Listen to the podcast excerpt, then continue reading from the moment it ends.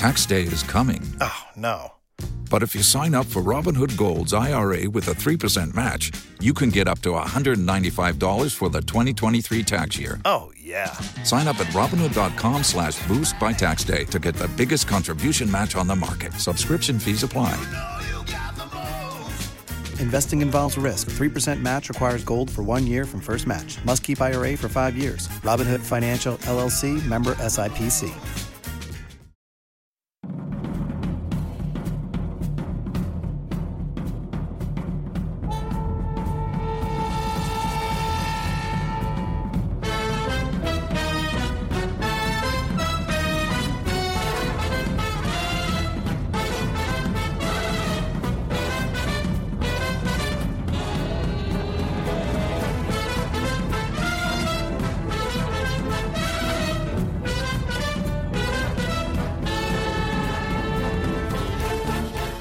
Muy buenas a toda la comunidad mágica y bienvenidos a un nuevo episodio de Patronus Unplugged. Volvemos después del microparón para hablar pues, eh, de cosas un poquito más aleatorias. Eh, hoy ya sabéis que aquí no hay introducciones eh, chorras, más allá de las chorradas que podamos decir a lo largo del propio podcast, que seguramente no sean pocas, y más en este caso.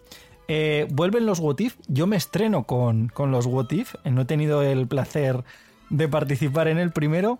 eh, así que, bueno, eh, entramos con. Bueno, os voy a presentar, pero así como muy por encima. Beatriz Mearran, saluda a la gente. Pues así, muy por encima os saludo. ¿Qué tal estáis? Saida Herrero, ¿qué tal estás hoy? Hola, hola. Bien. Saluditos. ¿Dispuesta con ganas y con, con ideas para el What If de hoy? Sí, alguna hay por ahí. ¿Y tú, Fernando Vidal, llevas las ideas ya preparadas? Eh, por supuesto, ¿qué tal, queridos oyentes? Bienvenidos a un nuevo What If. Tun, tun, tun, música épica. Hay que, una, una Pensaba, intro que eh, Fer, pensaba que ibas a decir What if, hijo. What If, hijo. Hola, padre, What If. Hay que hacer como hay que hacer como una intro en plan de what if y que suena así como con reverb y cosas. eh, Eso, hay que. si vamos a ¿no? hacer varios, como una serie, ¿sabes? De hacerle sí, su sí, como cabecera. una, una mini intro. Fer, tú dices what if, hijo, y luego. Y luego, hola, what if. Yo, yo avisando a la gente de más allá de las chorradas que podamos decir en el programa. No, lle- llevamos eh, un minuto treinta, o sea, debemos de llevar grabando. Como concepto. Madre mía. Bueno, pues eh, hoy venimos con un what if que, que surgió pues en, en nuestras conversaciones de WhatsApp. Que además yo creo que es muy interesante porque ya no es un what if de estos así como genéricos en plan de no sé qué si no sé quién no hubiera muerto, ¿no? Son, son cosas que yo creo que además afectan a puntos muy concretos y que en este caso yo creo que cambian por completo el, el desarrollo. No voy a decir de la saga entera, porque al final, en este caso, ya estamos eh, camino hacia el final. Pero, pero hostia, eh, el cambio que podría haber si eh, Draco no hubiera matado, iba a decir a Severus Snape, ¿os imagináis? A Albus Dumbledore. Eh, Querrás decir Al revés, al si revés, al hubiera revés, matado. al revés. Porque si no O sea, estaríamos sí, hablando de la si hubiera historia. Draco- No, eh, claro, en mi cabeza además estaba pensando, si Draco hubiera matado a Severus Snape, he dicho sí, ¿no? Bueno, en fin, he hecho aquí el mega what if. Eh, si, si Draco hubiera matado de su, propio, eh, su propia mano a, a Dumbledore en vez de Severus Snape, eh, ¿quién se, se decide a arrancar con esto? Es que tremendo melón, ¿eh? O sea, quiero decir, lo que es las consecuencias, yo creo que más o menos hubieran acabado siendo las mismas para, para el trío de oro y un poco para la sociedad mágica más de normal, ¿no? Quiero decir, la, la repercusión de la muerte en sí del propio Dumbledore. Pero lo que hubiera conllevado tanto para el personaje como para el desarrollo de la saga, eh, tremendo melón. Tremendo melón piel de ¿Quién sapo. ha arrancado? Hombre, siendo Draco, yo creo que Beatriz tiene que hacer los honores, ¿no? Efectivamente. Sí, yo creo que todos Totalmente estábamos esperando su primera intervención. Bueno, pues si esperáis tanto, nos voy a hacer esperar eso. más. Así que aquí voy. Yo la verdad es que tengo bastantes teorías sobre esto. Y pienso que si Draco hubiera matado a Dumbledore, se habrían dos caminos. Uno menos probable y otro más probable. Yo creo que el más probable es el de que se le hubiera subido a la cabeza el poder y se hubiera convertido en un mortífago super top.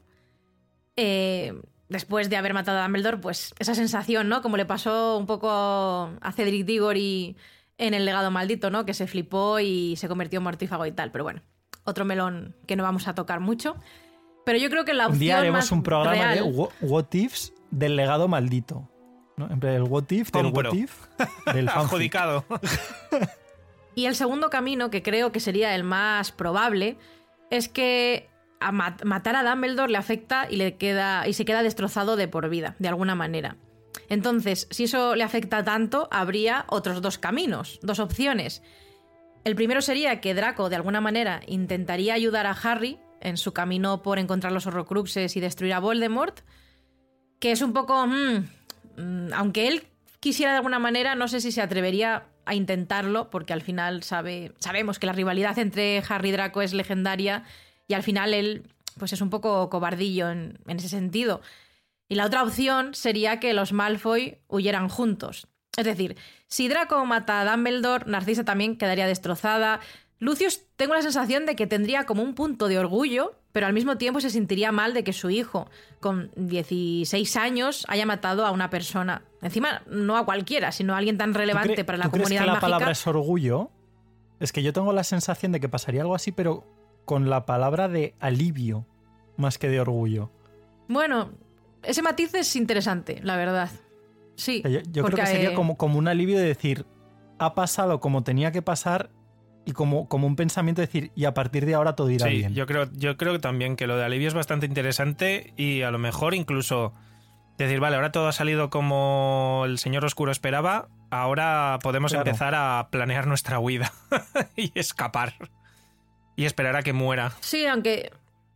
Aunque tendría ese toque de alivio, efectivamente, porque al final él está en Azkaban, sabe que su familia está en peligro, etcétera, pero también ese toque de orgullo de decir, mira, mi hijo ha podido Ya. mm, cumplir la misión que le ha mandado el Señor Tenebroso y sería como un orgullo un poco agachado, no sé cómo explicarlo. Orgullo. Pero de sí que tengo esa por, lo menos, por lo menos es mi apellido, ¿no? El que está metido ahí en, en- en el Ha pasado a la- a la llamarlo his- así. a la historia de lo tétrico.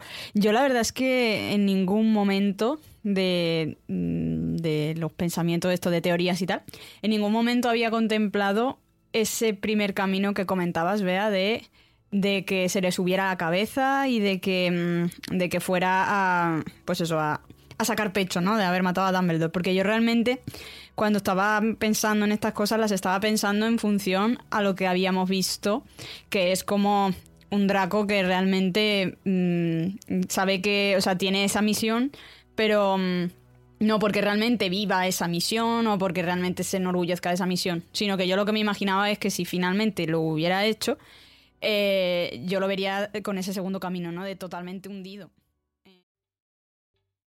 ¿Te está gustando este episodio? Hazte fan desde el botón Apoyar del podcast de Nivos. Elige tu aportación y podrás escuchar este y el resto de sus episodios extra. Además, ayudarás a su productor a seguir creando contenido con la misma pasión y dedicación.